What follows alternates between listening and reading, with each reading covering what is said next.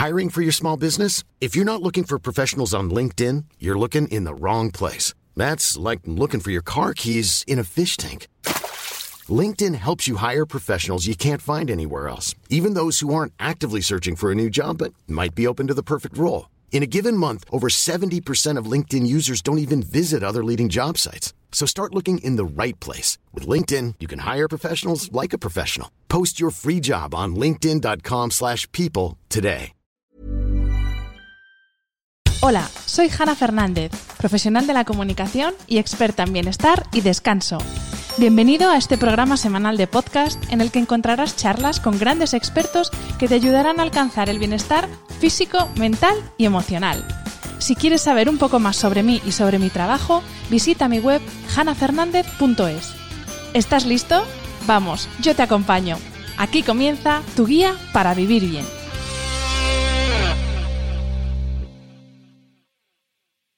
Hola a todos y bienvenidos a un nuevo episodio del podcast de Hanna Fernández. Como una de mis máximas en la vida es aplicarme mi cuento, voy a tomarme un descanso podcastero para dedicar el final del año a varios proyectos que verán la luz en 2021 y en los que espero que me acompañéis como siempre. Os soy sincera, llego muy cansada porque no he dejado de emitir ni una sola semana en todo 2020. Y con la pandemia de por medio y todas sus consecuencias, que no hace falta que os cuente, para mí ha sido todo un logro llegar hasta aquí. Siempre digo que los que nos dedicamos a divulgar sobre salud y sobre bienestar tenemos que predicar con el ejemplo, y yo tengo que prestar atención a mis reservas de energía. Por eso prefiero parar ahora antes de desfondarme del todo y hacer las cosas a medio gas. Antes de comenzar con el episodio de esta semana, quiero recordarte que ya tienes disponible en mi página web mi nuevo ebook A Guide to Work Well, una guía práctica para cuidar tu bienestar en el trabajo. Es un ebook con el que vas a aprender cómo organizar tu espacio de trabajo, cómo gestionar tu tiempo de trabajo y cómo cuidar tus relaciones de trabajo, tanto en la oficina como en casa, durante y fuera de tu jornada laboral, para alcanzar el bienestar físico, mental y emocional. Ya lo sabes, lo tienes disponible en mi página web hanafernandez.es. Y ahora sí, vamos con el episodio de esta semana. Quiero cerrar el año 2020 con el tema en el que más me he centrado durante todos estos meses y que es el que más me apasiona, que es el sueño, como no podía ser de otra manera. Para eso he preparado una serie de dos episodios especiales. En el primero, que es el que estás a punto de escuchar, vamos a hablar de los aspectos fisiológicos del sueño, aquellos factores que nos pueden ayudar a cuidar nuestro descanso por la noche y que nos pueden indicar si algo no funciona bien en nuestro cuerpo. La semana que viene escucharás la segunda parte, en la que trataremos los aspectos psicológicos del sueño y cómo factores como el estrés están directamente relacionados con patologías como el insomnio. El pasado mes de julio entrevisté al doctor Juan Antonio Madrid, miembro de la Academia de Ciencias de la Región de Murcia, catedrático de Fisiología de la Universidad de Murcia y director del Laboratorio de Cronobiología de esta universidad. Vamos, una eminencia internacional en el estudio de los ritmos circadianos. Te recuerdo que puedes escuchar este episodio en exclusiva en la app de Podimo. Mi invitada del podcast de esta semana es Beatriz Rodríguez Morilla, máster en neurociencia, especialista en ritmos circadianos y sueño, doctora en psicología y miembro del equipo multidisciplinar del Doctor Madrid. Bienvenida Beatriz y muchas gracias por aceptar la invitación a este podcast. Hola Hanna, ¿qué tal? Muchas gracias. Bueno, de hecho, gracias a ti por compartir con tanta gente este tema que es tan necesario y, y bueno, gracias por contar conmigo para eso. Pues un placer. Como os decía en la introducción, Beatriz es miembro del equipo que trabaja con el Doctor Madrid en ChronoHealth, que es una empresa de análisis, asesoría e investigación en cronobiología.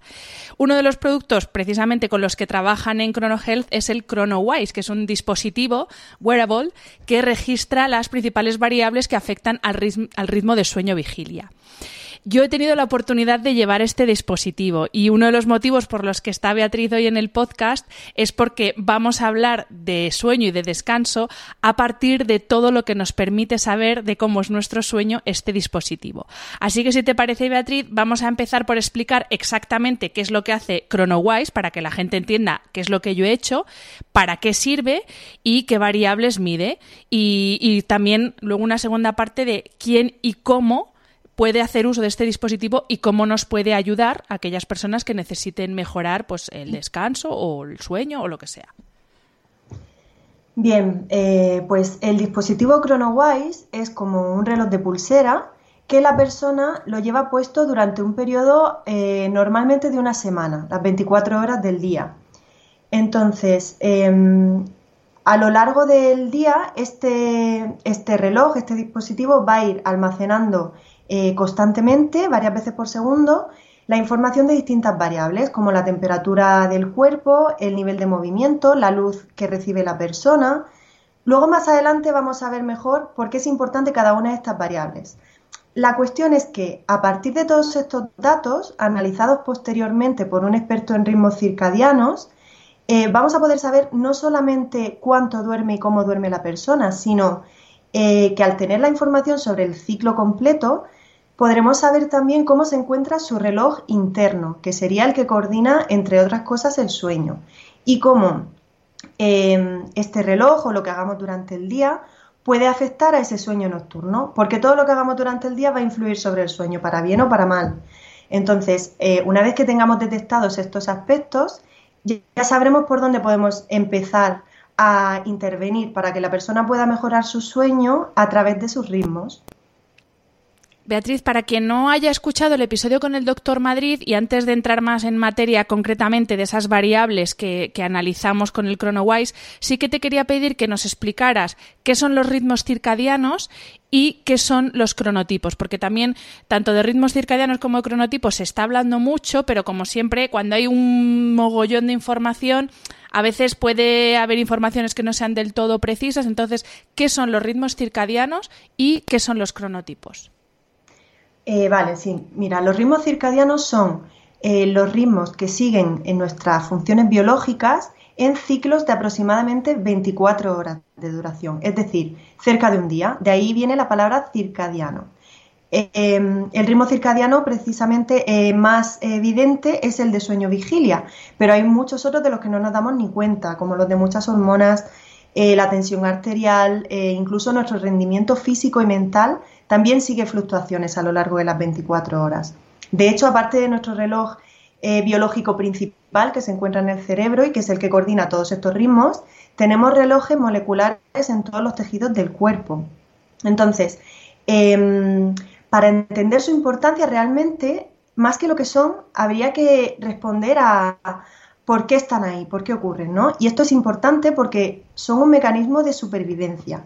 Nuestro reloj biológico evolucionó para que pudiéramos anticiparnos a los cambios eh, del ambiente en el que vivimos, como en este caso la alternancia entre el día y la noche, y así poder anticiparnos y responder mejor a ellos, ¿vale? Entonces, eh, ¿qué pasa? Que este reloj interno en algunas personas está un poquito más retrasado y en algunas personas está un poco más adelantado. Estas diferencias serían a lo que nos referimos con los cronotipos. Las personas que tienen el reloj más adelantado serían las de cronotipo matutino, que son las personas que de forma natural se van a despertar más temprano y se van a dormir más temprano. Y no solo eso, sino que además van a rendir mucho mejor por la mañana. En cambio, en contraposición, pues por la tarde, a partir de las 7, 8 de la tarde ya se le gastan las pilas. Y luego en el otro extremo tendríamos el cronotipo vespertino, que son las personas que tienen el reloj más retrasado, por tanto se van a dormir y se van a despertar más tarde, les va a costar muchísimo trabajo madrugar y además eh, van a rendir muy mal por la mañana temprano. Pero en cambio por la tarde van a estar fresquísimos, van a tener su mejor rendimiento. Yo sé matutina totalmente y lo que decías, yo a partir de las 7 soy como un cojín, o sea, no me puedes pedir nada porque es que no, no proceso nada.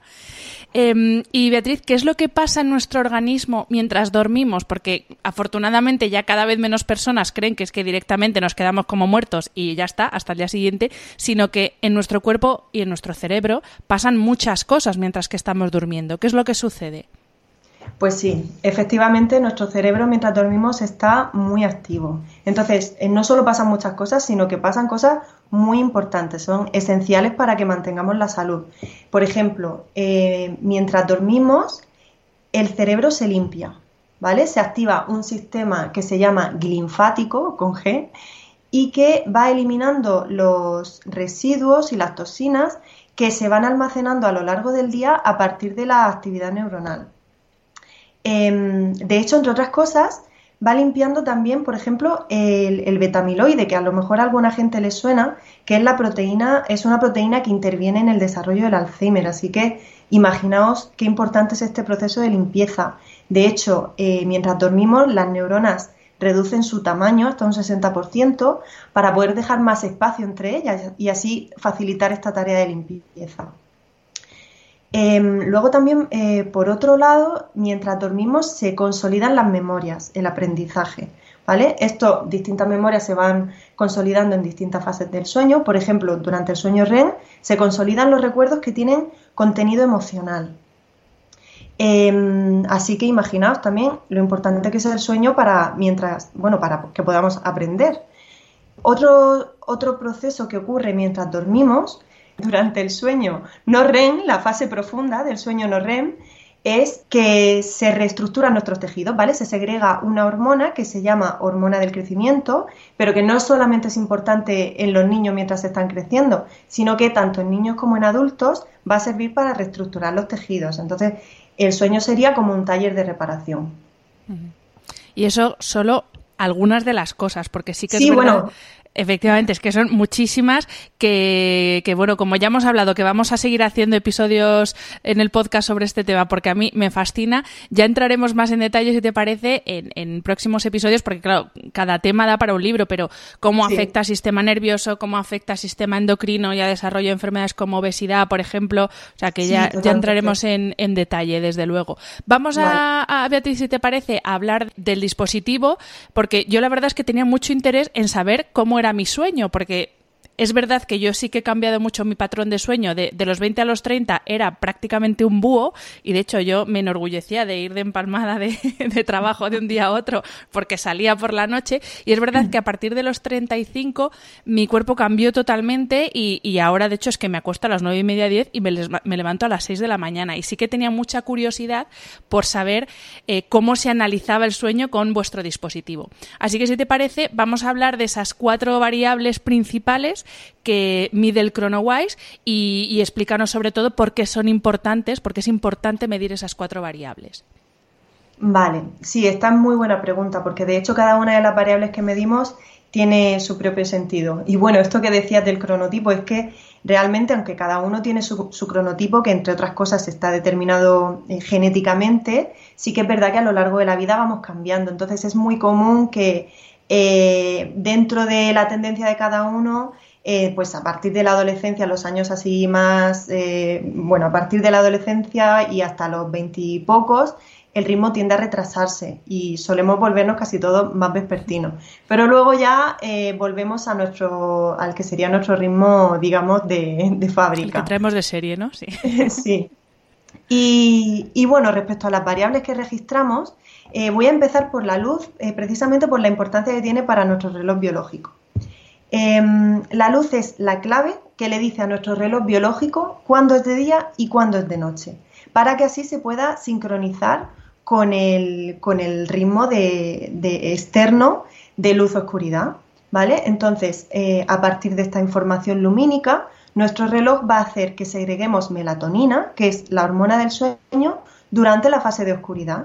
De hecho, a esta hormona se la conoce también como oscuridad química, y se va a encargar de transmitir al resto del organismo que se ha hecho de noche para que se prepare para llevar a cabo las funciones que tienen lugar durante la noche, entre otras el sueño. En cambio, cuando comenzamos a recibir luz, dejamos de segregar melatonina. Luego, además, como el color predominante en la luz eh, natural a pleno día es el azul, nuestro reloj biológico va a ser especialmente sensible a la luz azul, va a reaccionar más a ella. Luego, cuando se acerca la noche, eh, vemos que no, cambia solamente la intensidad de la luz, sino que también va cambiando el color, se va volviendo más cálida, se va mm, poniendo con los colores rojos del atardecer. Y esto le va a indicar a nuestro reloj que ya va llegando el momento de segregar melatonina. ¿Qué pasa? Que ahora la luz natural ya no es la única luz que tenemos en nuestro ambiente. Eh, me gusta mucho una frase que utiliza el doctor Juan Antonio Madrid, y es que estamos diseñados para un mundo que ya no existe. Y esto realmente se puede aplicar a muchas cosas, pero en cuanto a, nuestro reloj interno, este reloj fue diseñado por y para un mundo en el que la noche y el día eran contraste absoluto. La noche era oscuridad, era silencio, era reposo y el día era luz, era movimiento, era ruido. Y este contraste era básico para que el reloj eh, funcionase correctamente. Entonces, ahora la luz eléctrica nos ha permitido avanzar muchísimo, eh, pero ha hecho también que se pierda parte de este contraste, porque ahora recibimos luz también por la noche. Entonces, como nuestro reloj eh, no evoluciona al mismo ritmo que la tecnología, pues cuando recibe luz por la noche se confunde, sobre todo cuando recibe luz eh, muy azul, como por ejemplo la que desprenden las pantallas de los ordenadores, las tablets y los móviles y demás. Esta luz le va a informar a nuestro, a nuestro cerebro de que es de día, erróneamente, y entonces no va a segregar melatonina correctamente.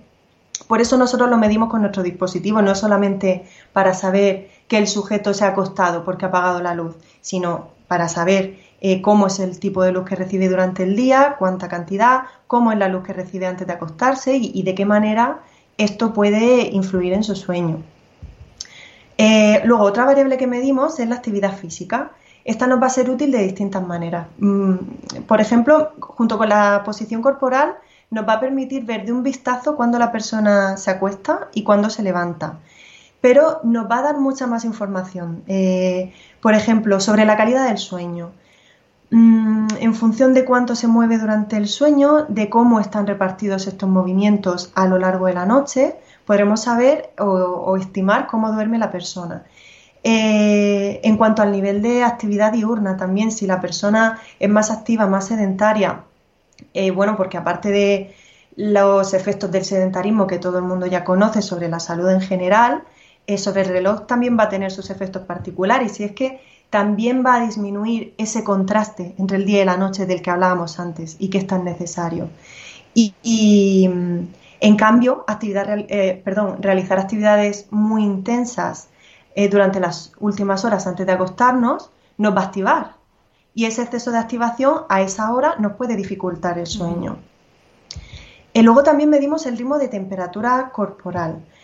De este ritmo es posible que mucha gente ni siquiera se haya percatado del ritmo como tal, pero hay una cosa que seguro que sí que ha notado todo el mundo y es que cuanto más nos activamos, más entramos en calor.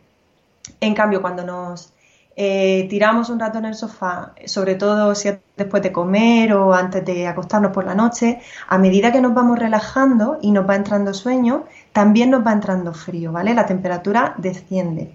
Entonces, si, si este patrón lo trasladamos a las 24 horas, lo que observamos es que durante la vigilia, que es nuestra fase más activa, eh, la temperatura corporal va a estar más alta y durante la noche va a estar más baja, ¿vale? Antes decíamos que el, sueño era como un taller de reparación y esto es pues como cuando llevamos el coche al taller, que hay que dejar que se enfríe para poder eh, repararlo. Lo que pasa es que la temperatura que nosotros medimos, que es la de la piel de la muñeca, sigue un ritmo inverso. ¿Y esto, y esto por qué es? Y, y por qué, además, os he explicado entonces la otra, ¿no? Y bueno, lo vamos a entender. Esto es porque la manera que tiene nuestro cuerpo de bajar su temperatura central es soltar el calor hacia afuera, hacia las extremidades y hacia la piel. Entonces, cuando llega la noche y empezamos a segregar melatonina, esta va a producir, entre otras cosas, una dilatación de los vasos sanguíneos de la piel para que podamos disipar el calor. De esta forma, a medida que nuestra temperatura de, de las extremidades va aumentando, la del centro del cuerpo va descendiendo y esto nos va a facilitar el sueño. De hecho, por eso, eh, por eso muchas veces cuando tenemos las manos o los pies fríos nos cuesta coger el sueño.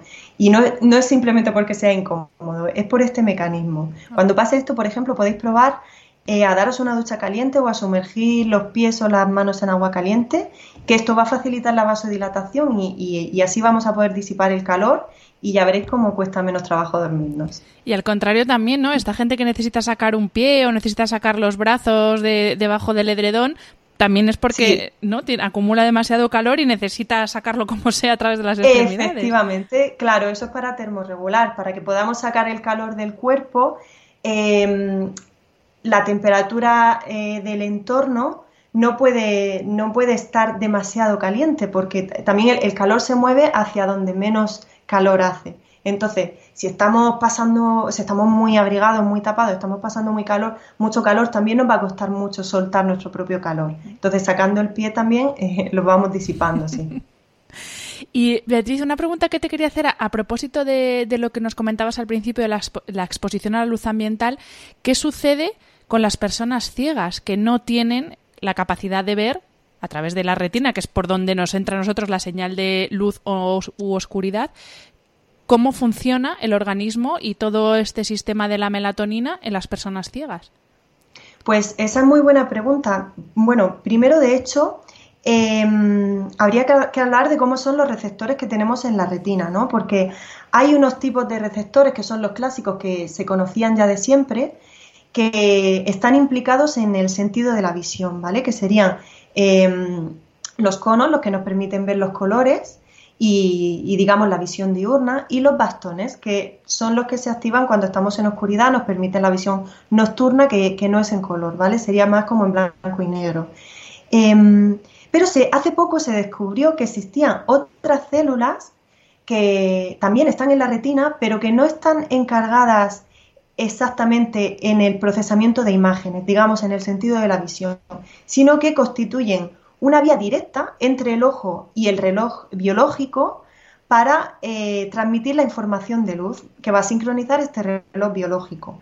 Lo que sucede con las personas invidentes es que algunas de ellas tienen em, alterado el sentido de la visión, pero no estas eh, células, pero otras sí, ¿vale? Entonces, cuando en el primero de los casos em, la alteración de, de los ritmos circadianos va a ser menor, aunque va a haber cierta alteración, porque también estas células de la retina que, se encargan de coordinar el, sistema circadiano también reciben información de los otros receptores eh, de la visión. Pero en personas totalmente ciegas sí que va a haber problemas de ritmos circadianos. En estas personas lo que va a suceder es que sus ritmos internos, que también, em, bueno, realmente en nuestro reloj biológico, biológico genera ritmos internos por sí mismo, pero en este caso van a estar desincronizados respecto al ciclo de luz-oscuridad, que es el que se utiliza este reloj para sincronizarse al día y la noche. Y entonces va a seguir lo que se llama un curso en ritmo libre, que dura un poquito más de 24 horas. Nuestro sistema circadiano en general genera ritmos ligeramente superiores a 24 horas. Lo que pasa que eh, normalmente están sincronizados al ritmo de 24 horas gracias a la luz y en personas invidentes pues no va a poder. Entonces eh, hay que mm, ayudarles pues con otro tipo de medidas como melatonina exógena. Pero qué, qué, curioso es el cuerpo humano y de nuevo qué bien hechos estamos que incluso esas personas que no pueden percibir la luz natural sí que tienen otros mecanismos, aparte de ayuda externa por supuesto, que les ayudan a, sincronizarse. Pues volviendo Beatriz a las cuatro variables que hemos, eh, que hemos visto, porque claro, la gente que nos está escuchando dice, vale, muy bien, esto es lo importante, pero qué se considera normal y qué no se considera normal. Porque yo, por ejemplo, una de las cosas que más me sorprendió en mis resultados del análisis con el dispositivo es que no estaba expuesta a, a las suficientes horas de luz natural. Y yo pensaba que sí, que yo trabajo aquí con una ventana delante, salgo bastante a la calle y aún así, y eso que lo hice en verano además, mi exposición a la luz natural no es, yo pensaba que era como muchísima y no. Entonces, ¿cuáles son los rasgos normales en esas cuatro variables y sobre todo qué recomendaciones nos puedes dar para que mejoremos lo más posible en cada una de ellas? Vale. Eh, a ver, en este tipo de variables eh, la verdad es que difiere mucho lo que sería normal, entendiendo por normal lo que hace la mayoría de las personas, de lo que sería recomendable o ideal, sobre todo en el tema de la actividad y de la luz. Eh, además, la actividad y la luz concretamente van a estar muy afectadas por, el, por nuestro modelo de sociedad, ¿no? porque estamos casi todo el día en interiores. Entonces, va, va a costar mucho esfuerzo acercarnos a eso que sería recomendable. En cuanto a actividad, por ejemplo, las recomendaciones clásicas son hacer un mínimo de 30 minutos diarios de actividad moderada, ¿vale? Que sería, por ejemplo, caminar rápido. Esto en concreto no es tan difícil encontrarnos que la gente lo cumpla, pero en la mayoría de los casos esto no resuelve un estilo de vida sedentario, porque si no hacen nada más durante el día, Fíjate si te quedan horas durante el día para estar sedentario, quitando esos 30 minutos. Es lo que yo digo, esta gente, yo incluida, que hay días que me paso 8 horas aquí sentada y luego hago una hora en la bici, pues poco, poco soluciono. Bueno, claro, una hora siempre va a ser mucho mejor que media hora, pero seguimos teniendo un problema de base y es el estilo de vida que, tenemos y, que mm, normalmente eh, nos viene un poco impuesto también, nos cuesta a veces eh, encontrar la manera de cambiarlo. Mira, lo ideal sería pasar menos de 10 horas al día realizando actividades sedentarias. Y esto parece que es mucho y mucha gente que nos oiga estará pensando que eso sí que es fácil de cumplir, pero eh, la verdad, por lo que nosotros vemos, es muy, muy difícil que la gente lo consiga eh, cumplir, porque, por lo que decíamos, va a depender eh, en parte de nuestro modelo social, de cómo son la mayoría de los trabajos, de cómo son los horarios de esos trabajos. Y porque actividad sedentaria no es simplemente estar sentado sin hacer nada o tumbado. Actividad sedentaria también es estar de pie quieto detrás de un mostrador. O, en una oficina moviéndote lo mismo, lo mínimo. También es estar comiendo, también a veces incluso cocinando, es una actividad sedentaria. La sobremesa o cuando nos desplazamos en coche, en transporte público. De hecho, hemos registrado gente que hace hasta tres horas de deporte al día o más, o sea, gente que consideramos deportista, incluso deportistas eh, de competición, que a veces no han llegado a, cumplir esto, ¿no? Entonces, em, también hay que verlo con perspectiva y no obsesionarnos. ¿De qué manera lo podemos mejorar? Pues evidentemente, además de hacer deporte, intentar ir andando a los sitios, subir por las escaleras, eh, bueno, todo lo, que podamos en este sentido, lo que podemos intentar es que durante el tiempo que tengamos que estar haciendo actividades sedentarias, em, levantarnos cada cierto tiempo y movernos durante unos minutos, ¿vale? Por ejemplo, cada hora, cada media hora, caminar cinco minutos, aunque sea por la casa, por el sitio de trabajo, porque se ha visto que casi tan importante como el número de horas sedentarias que pasamos es el hecho de que sean seguidas. Luego otra cosa que también es relativamente normal en cuanto a habitual, pero no, necesariamente recomendable, es que la gente que hace deporte lo haga al final del día o, ya incluso por la noche.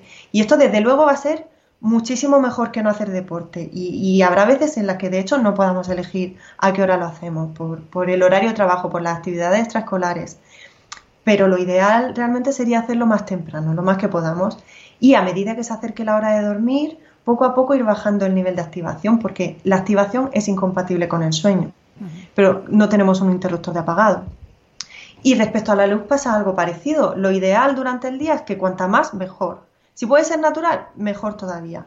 Entonces, lo recomendable sería un mínimo de dos horas diarias recibiendo luz natural. Pero esto también vemos que es muy difícil que la gente lo cumpla. De hecho, lo, normal, lo que nosotros hemos visto es que solamente un 25% de la gente pasa más de una hora al día recibiendo luz natural en exteriores. Esto sería como un promedio. Entonces, ¿cómo mejorarlo? Pues si no podemos salir más, que a veces eh, será el caso, otras veces sí, pero si no podemos, pues intentar trabajar o estudiar eh, pegados a la ventana con las persianas abiertas, aunque suene un poco básico, pero, pero bueno, puede ser que nos veamos en la situación de que, de que esta sea nuestra solución. O, que la luz artificial que utilicemos sea intensa y sea de tipo blanco durante el día. Pero, pero ojo, cuando se acerque la noche ya no, ¿vale? Desde, desde al menos eh, dos horas antes de acostarnos eh, ya tendremos que ir usando lámparas con una luz más tenue y sobre todo de colores eh, más cálidos, ¿vale? Para que nuestro cerebro pueda segregar melatonina. Lo que dices de las persianas, perdona, no es ninguna tontería, porque es que es verdad que en cuanto nos entra un rayito de sol ya parece que somos vampiros, ¿no? Como el anuncio ese que había de ray que, que salía el sol y explotaban todos, y en cuanto te entra un rayo de sol te crees que te va a deslumbrar y cierras automáticamente la persiana, o sea que no es ninguna tontería lo de las persianas y las cortinas. No, no, hemos hecho, bueno, hemos hecho muchísimas mediciones de distintas situaciones y hay muchísima diferencia entre tener las persianas bajadas o simplemente una cortina un poco tupida echada y tenerla abierta o entre estar en una parte de la habitación y en la otra. Entonces, esto va a influir un montón. Y, bueno, también em, cuando hablamos de luz natural, tampoco hay que pensar que está, eh, no hay que pensar que tenemos que estar al sol. De hecho, Em, bueno, no es recomendable estar a, pleno sol directo en las horas en las que manda. Para que nos dé la luz natural basta con, salir por la mañana temprano. De hecho, por la mañana temprano es el momento del día en el que mejor efecto va a tener la luz sobre nuestro reloj biológico o a la hora que podamos y, a la sombra también, vaya, que, no es necesario que, nos esté dando el sol directo.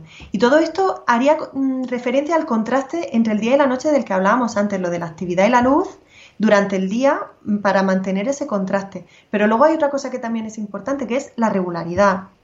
Cuando algo sucede todos los días a la misma hora, nuestro cuerpo lo acaba anticipando y entonces cuando se acerque esa hora, el cuerpo se va a preparar para que eso ocurra. Por ejemplo, las personas que se levantan eh, entre semana exactamente a la misma hora todos los días, luego cuando llega el fin de semana es muy normal que se despierten a esa misma hora, aunque luego sigan durmiendo. Entonces, a lo mejor mucha gente que me está escuchando piensa que eso no es una ventaja, porque a lo mejor que les apetece cuando llega el fin de semana es precisamente seguir durmiendo hasta más tarde, pero realmente esto es una señal de que nuestro reloj biológico está funcionando bien y la ventaja que va a tener es que entre semana sí nos va a facilitar ese despertar. Aunque no nos demos cuenta, si nos estuviéramos despertando cada día una hora, nos costaría mucho más despertarnos. Luego también nos va a facilitar que por la noche, eh, cuando llegue el momento de dormir, si hemos sido regulares, pues el cuerpo se prepare para dormir también. Exacto, claro que yo creo que casi que es lo que más cuesta. Ahora, por lo que tú decías, por la sociedad en la que vivimos y los horarios que tenemos, yo creo que lo que más cuesta precisamente es irse a una hora razonable a dormir. Y, yo, y, si te vas a una hora razonable a dormir, es mucho más fácil que te levantes también a una hora razonable y sobre todo que te levantes con energía y con, y con la cabeza preparada, que hay veces que, que hay gente que se levanta y necesita una hora para que, ¿no? para que casi que las neuronas empiecen a conectar. Entonces, efectivamente, la regularidad fundamental. Eh, Beatriz, hay una cosa que nos preocupa mucho a, a los que no somos súper expertos como vosotros, que es las horas que dormimos, cuando realmente, eh, como tú decías, nos tiene que preocupar no tanto la cantidad, sino la regularidad y la calidad. Pero bueno, para aquellas personas que sí que quieren orientarse un poco en cuanto eh, cuál, es, eh, cuál es la cantidad de tiempo recomendable, que ya he aprendido la, la diferencia, cuántas horas son recomendables que durmamos de media los adultos, ¿de cuántas horas hablamos? Porque hay gente que dice que con seis horas tira divinamente, hay gente que dice que necesita 14, entonces, ¿cuál es lo, ideal? Vale, eh, bueno, sí, son importantes las dos cosas. De hecho, la, regularidad nos va a ayudar a que podamos dormir la cantidad de tiempo que necesitamos. Eh, la cantidad de tiempo que recomiendan las guías, ¿vale? Los expertos de sueño, para un adulto eh, estaría entre 7 u 8 horas, ¿vale? Mm, bueno, lo que pasa es que eh, sí que es verdad que hay personas, esto puede cambiar entre personas, hay personas que a lo mejor con menos de 7 horas pueden estar frescos y hay personas que pueden necesitar más de 8 horas. Pero mm, la clave para saber si estás durmiendo lo suficiente realmente te la va a dar cómo te encuentras durante el día. Si estamos durmiendo bien, durante el día nos deberíamos encontrar frescos, eh, descansados, nos deberíamos, eh, deberíamos tener muy buen rendimiento y si descansamos mal durante el día, evidentemente pues nos vamos a notar cansados y además incluso a lo mejor podemos estar de mal humor o en el momento que nos quedamos quietos un rato seguido nos va a entrar un sueño insoportable. Eh, pero también puede pasar que mucha gente piense que con seis horas va, va bien o tiene suficiente porque luego durante el día no para y como no para no se va a dar cuenta de que, de que le está faltando sueño, porque esa activación que lleva durante el día le va a mantener despierto. Pero em, realmente lo, vas a notar en el, en el cansancio que vas arrastrando, que luego a lo mejor cuando llega el fin de semana necesitas dormir bastante más de lo que has estado durmiendo entre semana. O, o, bueno, o en el hecho de que, de que cuando suena el despertador no nos encontramos frescos. Hay una cosa que es eh, un proceso normal que se llama inercia del sueño, que es que eh, después de despertarnos, incluso habiendo descansado lo que necesitamos, vamos a estar durante un ratito todavía un poco somnolientos, pero esto no debería durar mucho y una vez pasado un rato deberíamos encontrarnos bien. Entonces, si esto no es así, habría que ver cuál es la causa, ¿no? Porque muchas veces eh, la gente tampoco duerme lo necesario porque no se da la oportunidad, porque alargan tanto sus actividades por la noche que ese tiempo se lo quitan al sueño. Así que habría que ver qué es lo que está pasando en cada caso. Y en el caso de niños y adolescentes, ¿por qué horquilla de, tiempo se tienen que guiar, sobre todo los padres? Vale, eh, pues eh, los niños en edad escolar deberían dormir entre 9, 10 y 11 horas al día, ¿vale? Y los adolescentes realmente no, no mucho menos, entre, entre 9 y 10 horas. El problema, mm, sobre todo, se va a dar con los adolescentes que están durmiendo mucho menos de lo que necesitan, porque por un lado a esa edad su reloj se va a retrasar, es lo que comentábamos antes, aunque vinieran eh, bueno, de hecho, independientemente de su cronotipo, durante niños uno eh, va a ser un poquito más matutino. Luego, cuando llega la adolescencia, el reloj se va a retrasar de forma natural. Pero además le vamos a añadir una serie de hábitos eh, que se van incorporando a esta edad, como por ejemplo más contactos sociales o actividades sociales y sobre todo el uso de dispositivos electrónicos. Y además estos hábitos se van a concentrar sobre todo durante las últimas horas del día, ¿vale? Por la, por la tarde-noche. Y esto va a hacer que su retraso, perdón, que su reloj se retrase todavía más. Pero en cambio, se van a seguir teniendo que levantar temprano. Entonces, claro, no salen las cuentas, están durmiendo menos de lo que necesitan y ese déficit luego se va a notar en el rendimiento y se puede incluso notar en, los resultados de las notas. Eso lo decía el doctor Madrid en el episodio que, grabé con él, que el horario escolar o sea, ni el horario ni la disposición de las actividades están dispuestas de una forma idónea para, para, niños y adolescentes, porque ni las horas tan tempranas a las que empiezan las clases, ni tampoco que empiecen con clases teóricas, cuando él decía que lo ideal sería que empezasen con clases que, que requiriesen actividad física para que su organismo empezara, entrara más en, en funcionamiento y luego ya pasara a la parte académica.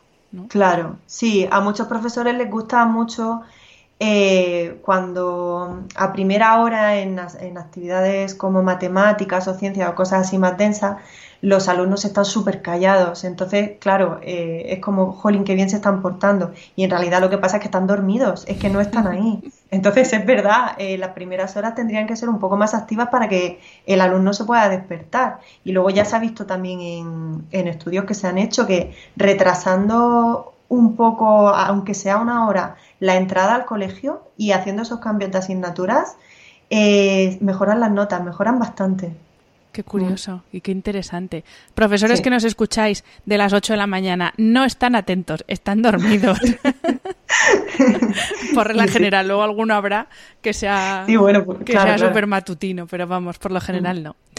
Y hablábamos, has, mencionado en, algún momento ya el, adelanto de fase y el atraso de fase, que son... no quiero decir patología, pero bueno, sí que son cosas que tenemos que vigilar, pero claro, ¿Cuándo se considera que tenemos un adelanto de fase o cuándo se considera que tenemos un atraso de fase que tenemos que, en, donde tenemos que intervenir, por así decir?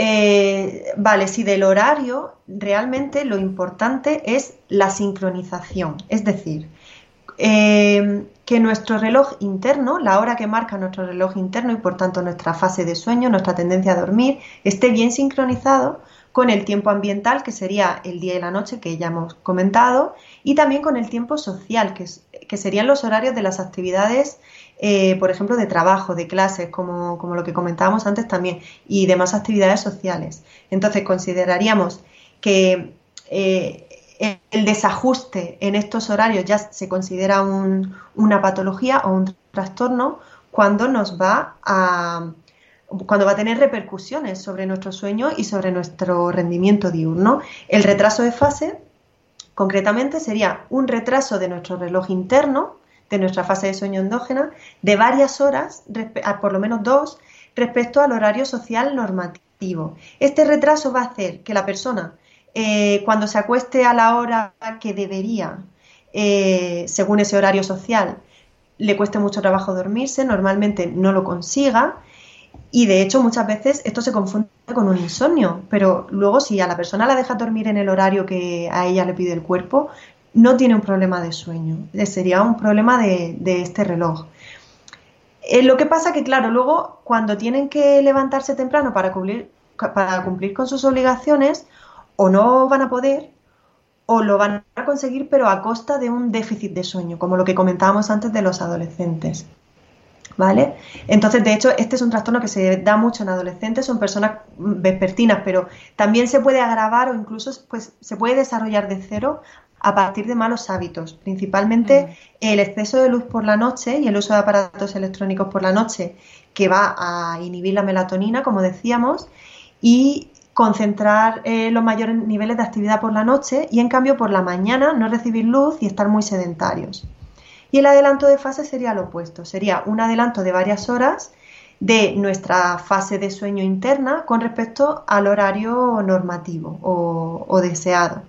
este trastorno realmente es menos común, pero también puede pasar que es que pase más desapercibido, porque no, no causa tanto conflicto con, con, el desarrollo de las actividades normales. Entonces, la gente eh, no, no, se va a quejar tanto no acude tanto en busca de ayuda por este trastorno. Luego también le pasa mucho a las personas mayores, que, su ritmo se, adelanta también de forma natural.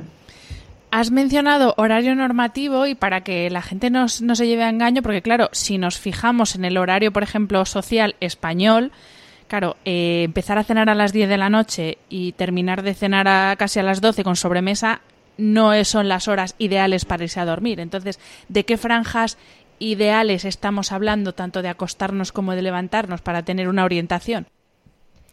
Eh, vale, en el tema de los horarios hay un componente cultural muy importante. Eh, de hecho, en España, bueno, España es un país bastante vespertino y esto va a influir eh, principalmente, bueno, van a influir dos cosas. Una es el hecho de que no tenemos la hora que nos corresponde geográficamente, ¿vale? La hora solar la nuestra sería más parecida a la que tienen en Gran Bretaña. De hecho, eh, tenemos la misma hora que tienen en Alemania, ¿vale? Porque históricamente se hizo este cambio para, bueno, estar a la par con ellos. ¿Esto qué va a hacer? Que cuando, cuando un alemán se levanta a las 7 y un español se levanta a las 7, el alemán se va a levantar con el sol ya eh, en lo alto o saliendo por lo menos. Y esta presencia de luz es la que además le va a servir a su reloj interno para despertarse. Ahí su reloj va a estar sincronizado con el reloj ambiental y además va a estar sincronizado con el reloj social que dice que a esa hora es buena hora para levantarse.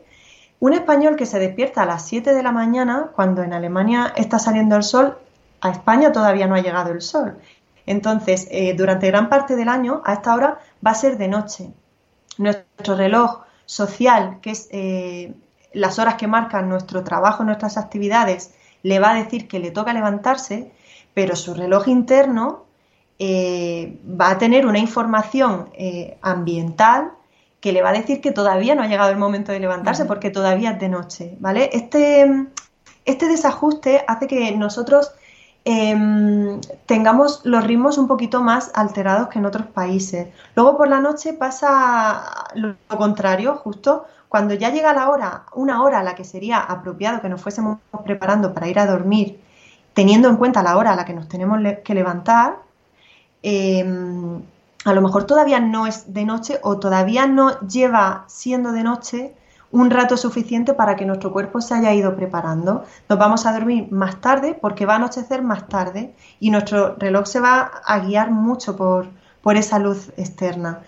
Em, si juntamos eso con que nos vamos a levantar luego igual de temprano, pero nos vamos a acostar más tarde que los demás, el resultado que tenemos es que en España estamos durmiendo menos que en los demás países, ¿vale? Y esto se ha visto, dormimos de media bastante menos.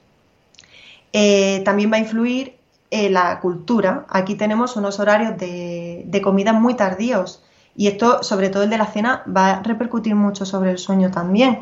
Eh, aquí se considera cenar temprano, cenar a las nueve, nueve y media. En muchos otros países de Europa, que el que haya viajado se habrá dado cuenta, a esa hora ya hace un rato que han cenado. Y eso va a ir más acorde con la necesidad de acostarse temprano, ¿vale? ¿Qué, es lo que está influyendo en todo esto? Está influyendo los horarios laborales que tenemos, las jornadas partidas saliendo tan tarde, eh, eh, las actividades extraescolares acabando tan tarde y sobre todo también influye mucho el prime time.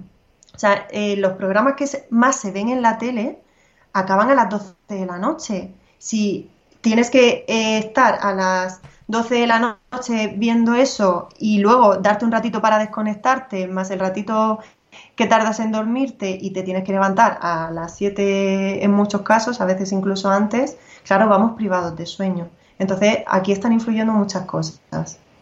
A ver si, como dicen, 2020 es de verdad el último año que en España tenemos este, estos cambios que tenemos dos veces al año, ese cambio de hora, y de verdad nos ajustamos, porque además e, el estar alineados con el horario alemán no era una cuestión científica, era una cuestión de otra índole. Entonces, ya a ver si es verdad que ya por fin eh, dejamos esta tontería, si se me permite, de estar cambiando la hora, porque nos sirve más para que todos nos volvamos un poco locos y, y tener noticias que contar, pero vamos, para tampoco sirve para mucho más.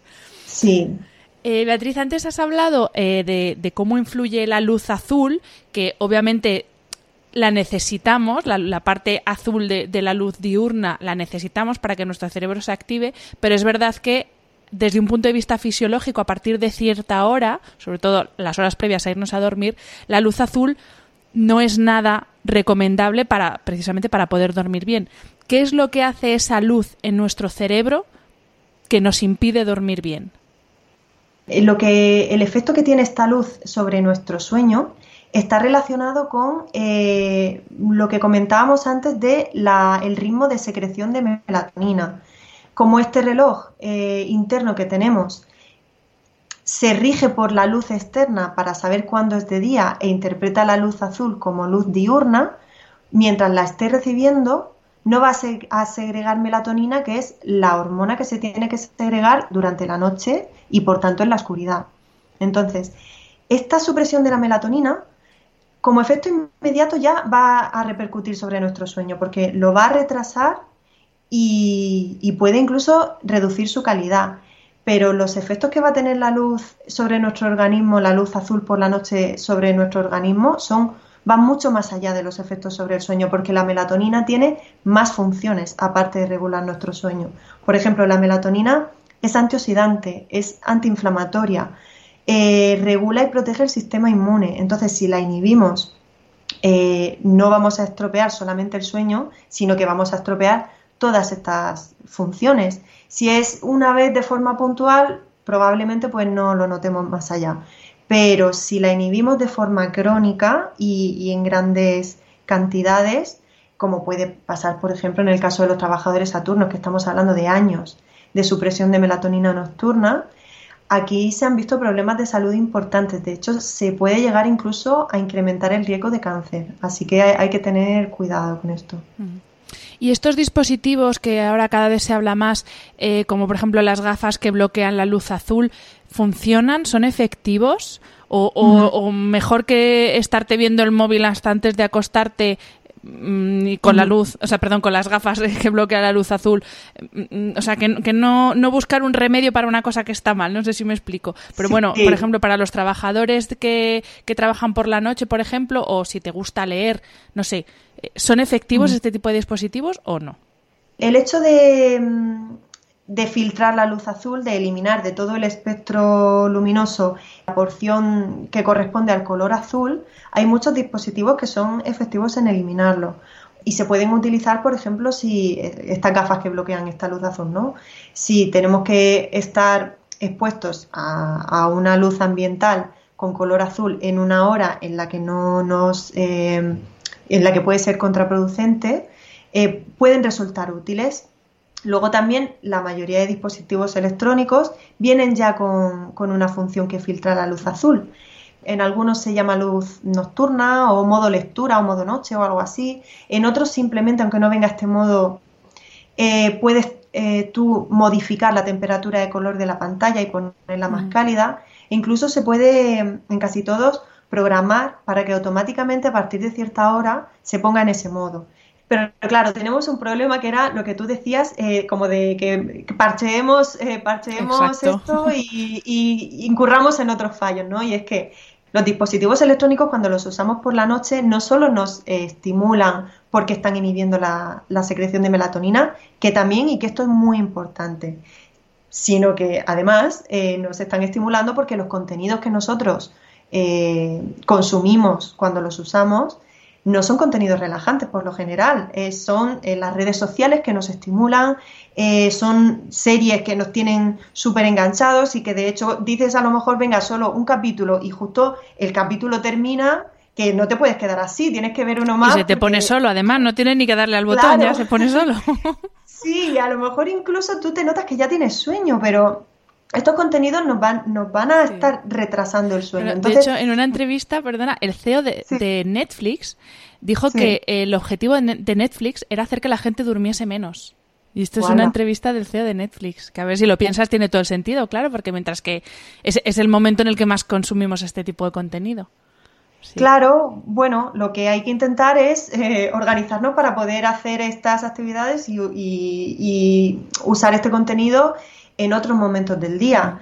Y eso, y no confiarnos porque como hemos puesto el filtro de luz azul, eh, ya podemos irnos con el portátil a la cama, ¿vale? Esto, esto nos va a, vamos, nos va a repercutir sobre el sueño sí o sí. Mm. Eh, Beatriz, has, mencionado obviamente varias veces durante el episodio la palabra melatonina, que a mucha gente le suena básicamente porque es lo que te dicen que te tomes cuando vas a hacer un viaje transoceánico para evitar el jet, el jet lag, etcétera. Ahora cada vez se habla también de, de más suplementos que nos pueden ayudar a mejorar la calidad de nuestro sueño. Melatonina, por supuesto, también se habla de GABA, magnesio, triptófano.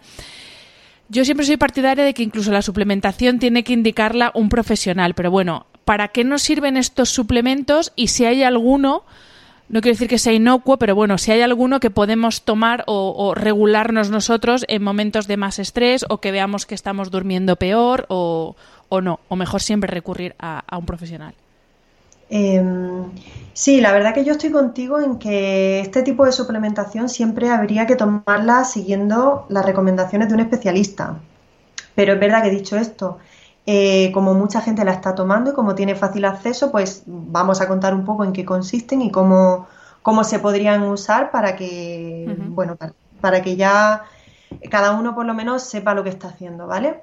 Eh, la melatonina, que es la que más estamos nombrando, y el suplemento que tú, que tú acabas de comentar es el más común. Y en algunos casos concretos, como el jet lag o algún trastorno circadiano, realmente sí que no se puede tomar sin, sin, sin, que te digan cómo tienes que hacerlo. Pero en el día a día, la verdad es que mm, no siempre se está tomando bien tampoco. Está bien que hablemos de esto, porque em, la melatonina no es un hipnótico, ¿vale? No es una sustancia que te relaja para dormirte, que sea eh, que tenga una función hipnótica directamente como tal. La, melatonina es un cronorregulador, ¿vale? Es una sustancia que eh, pone al cuerpo en modo noche, ¿vale? Le dice qué hora es, eh, es de noche, ha llegado el momento de ir a dormir. Entonces, el efecto indirecto que puede tener sobre nuestro sueño, bueno, es un efecto directo que tiene nuestro sueño, pero es, es por esta función, ¿vale? Eh, ¿Esto qué quiere decir? ¿Por qué hago esta diferencia?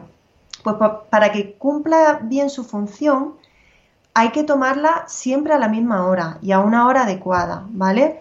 Eh, si, por ejemplo, tú un día te quieres acostar más temprano de lo normal, porque al día siguiente eh, tienes que madrugar mucho más, y te la tomas a las 9 de la noche, luego otro día te vas de cena y vuelves tarde y te la tomas a las 3 de la mañana y así cada día te la, te la vas tomando cuando te vas a ir a la cama un ratito antes, eh, como si fuera un hipnótico, eh, lo que estás haciendo es que tú le estás diciendo a tu reloj interno que cada día se hace de noche a una hora y lo estás confundiendo y ese es justo el objetivo opuesto al que tiene la melatonina, que es el de poner tu reloj en hora. Entonces, hay que tomársela siempre a la misma hora.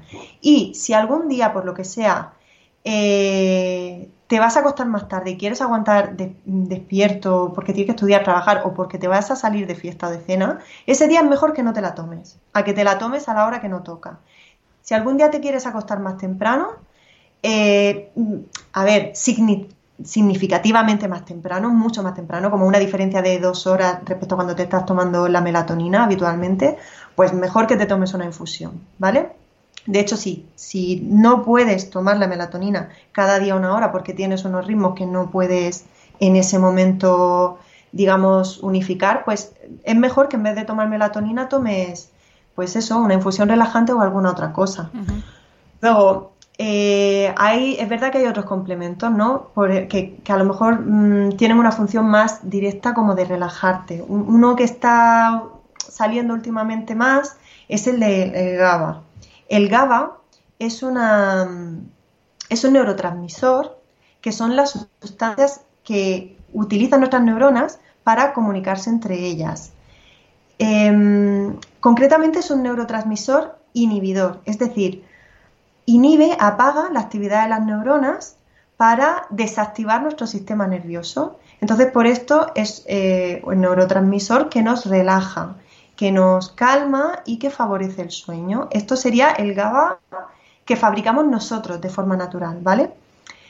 Em, lo que pasa es que el GABA, los suplementos, los que se consumen de forma externa, no está tan claro que, atraviesen bien la barrera hematoencefálica y que lleguen bien a donde tienen que llegar para cumplir su función. Entonces, mm, bueno, no, sabría yo si, con este suplemento iríamos, eh, bueno, si sería suficiente o si sería efectivo. Luego también hay gente que toma magnesio, que esto es un mineral que se toma también por, otros, eh, por otras funciones, ¿vale? Eh, pero entre ellas tiene una función reguladora del estrés y de la ansiedad. Y precisamente es porque promueve la acción del GABA. Entonces, bueno, pues podría ir bien para relajarnos, para, facilitar el sueño también, pero realmente el magnesio es muy fácil obtenerlo a través de la dieta, ¿vale? Así que eh, podemos intentarlo también antes de recurrir al suplemento. Por ejemplo, los cereales integrales, las legumbres, las espinacas, el chocolate negro, el aguacate, hay muchos eh, alimentos que ya tienen magnesio. Y por supuesto, siempre antes de recurrir a un suplemento, revisemos todos esos hábitos de los que hemos estado hablando todo el episodio, porque tampoco sirve de mucho inflarse a melatonina si luego estás durmiendo con la ventana abierta, con una luz encendida, con ruido o lo que sea, ¿no? Totalmente, totalmente, sí. Pues Beatriz, para ir terminando la entrevista, te quería preguntar, esto ya es eh, más eh, subjetivo, pero a partir de la experiencia diaria que tú tienes con los pacientes con los que trabajas, ¿cómo es más o menos la calidad del sueño de los españoles? O sea, ¿dormimos bien? ¿No? Y sobre todo, ¿en qué es urgente que pongamos más atención para mejorar? Mm, pues lo que yo veo en líneas generales es que vamos bastante justos, pero no solo o no tanto de calidad como de cantidad de sueño. Estamos durmiendo de promedio unas seis horas y media, o sea, eh, bastante por debajo de las 7-8 horas que deberíamos dormir como mínimo. Es verdad que en algunos casos concretos se puede deber a otras causas, pero eh, yo creo que es urgente que pongamos más atención en nuestro estilo de vida, porque muchos problemas de sueño van a venir de ahí no solo de los hábitos relacionados más directamente con nuestros ritmos circadianos, como decíamos, hemos dicho durante toda la entrevista, la, falta de luz y actividad por el día, el exceso de luz y actividad por la noche, eh, la influencia de los horarios culturales de los que hablábamos, el, del prime time, de los trabajos tan tardíos. Evidentemente todo esto va a influir, pero también em, en relación a nuestro estilo de vida va a influir mucho el hecho de que de que llevamos un estilo de vida muy acelerado. Le estamos metiendo al día actividades que no le caben. Y entonces, ¿de dónde sacamos el tiempo para esas actividades? Pues se lo estamos quitando al sueño. O, estamos llegando a la noche tan acelerados que luego nos vamos a la cama con la mente como una moto. Y entonces, em, claro, es que lo que decíamos antes, esto es incompatible con dormir y tampoco tenemos un interruptor de apagado. Lo que necesitamos es un periodo de transición. Entonces, desde varias horas antes de acostarnos, intentar desconectar de las obligaciones, bajar el ritmo, relajarnos y allanarle un poco el camino al sueño. Pues Beatriz, para quien nos esté escuchando y quiera ponerse en contacto con vosotros para que le informéis sobre el ChronoWise, para ver si puede, si podéis analizar su sueño porque no duerme bien y no sabe qué está pasando, ¿dónde os pueden encontrar? Pues nos pueden encontrar en la propia página web de ChronoHealth, ChronoHealth eh, con K, o en las redes sociales, ¿vale? Como ChronoHealth. También estamos en Instagram, en, Facebook y, nada, estaremos encantados de atender a quien lo necesite. Pues dejaré, por supuesto, linkado tanto en las notas del episodio como en redes sociales, eh, linkado a, bueno, a vuestros perfiles para, pues eso, para que quien os necesite, que yo creo que hay mucha gente que necesita una ayudita con el tema del sueño, se ponga en contacto con vosotros. Muchísimas gracias, Beatriz. Ha sido un placer. Ha sido un placer hacer todo el análisis de mi sueño contigo. Ha sido un placer tenerte en el podcast y, bueno, espero que repitas.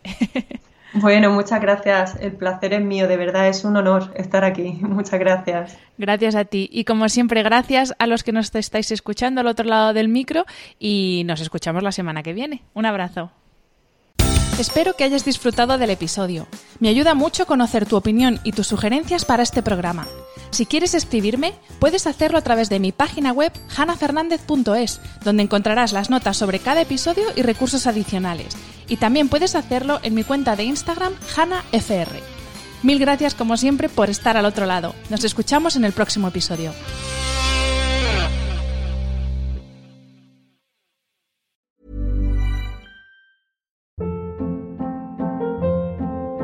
Hold up. What was that? Boring. No flavor. That was as bad as those leftovers you ate all week. Kiki Palmer here, and it's time to say hello to something fresh and guilt-free. Hello Fresh. Jazz up dinner with pecan-crusted chicken or garlic butter shrimp scampi. Now that's music to my mouth. Hello Fresh. Let's get this dinner party started. Discover all the delicious possibilities at hellofresh.com.